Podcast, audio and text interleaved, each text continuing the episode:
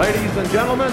Media Inside. La chronique hebdo, média et digital de Croner Radio.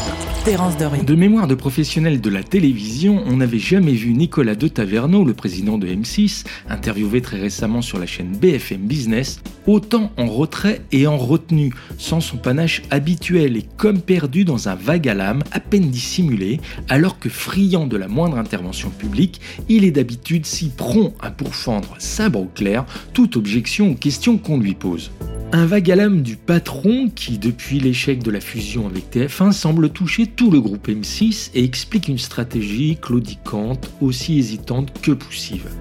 Dans sa gouvernance et son organisation d'abord, où c'est un peu le brouillard. Absence de tout plan de succession du boss, âgé de 72 ans et dont la limite d'âge a encore été reculée jusqu'à ses 75 printemps. Instabilité du directoire encore remanié avec exfiltration des dauphins putatifs il y a quelques mois, et enfin ces jours-ci, réorganisation opérationnelle soi-disant entre guillemets pour amplifier le développement de l'activité du streaming, mais qui est tellement alambiquée qu'on est incapable de dire qui en a vraiment la charge, comme si Taverneau l'avait fait exprès pour pouvoir continuer à tout gérer en solo. Et sans parler de l'impatience de l'actionnaire RTL Group qui, trop soucieux de se replier sur un leadership télé et une stratégie streaming 100% allemande, n'en finit pas d'envoyer des signaux de vouloir se délester de M6, mais dont les titres sont pour l'instant juridiquement incessibles avant 5 ans. Du vague à l'âme aussi du fait d'audience et de performance commerciale autant en demi-teinte qu'incertain.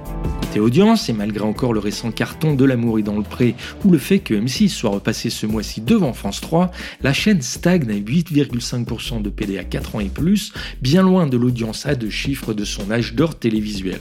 Et c'est pire en radio avec RTL qui est désormais largement distancé par France Inter et décroche y compris sur son sacro-saint critère de la part d'audience.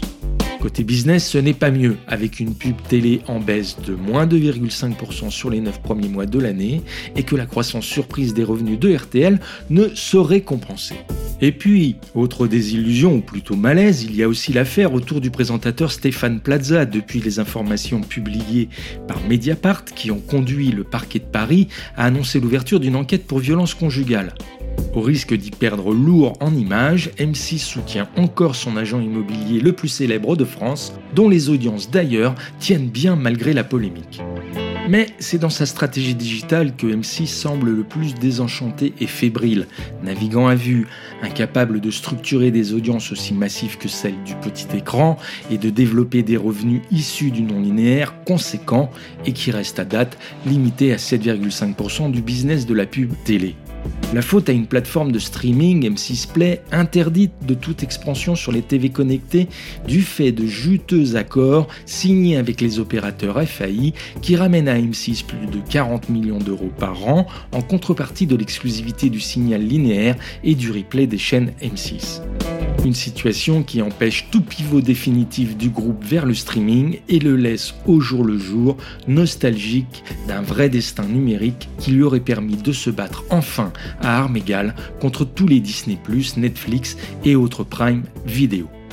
Bref, un vague généralisé chez M6, ce qui en tout cas ne semble pas avoir atteint TF1, dont l'annonce récente de TF1 semble à contrario la preuve d'une relance stratégique et d'une combativité industrielle sans état d'âme aucun. Media Inside.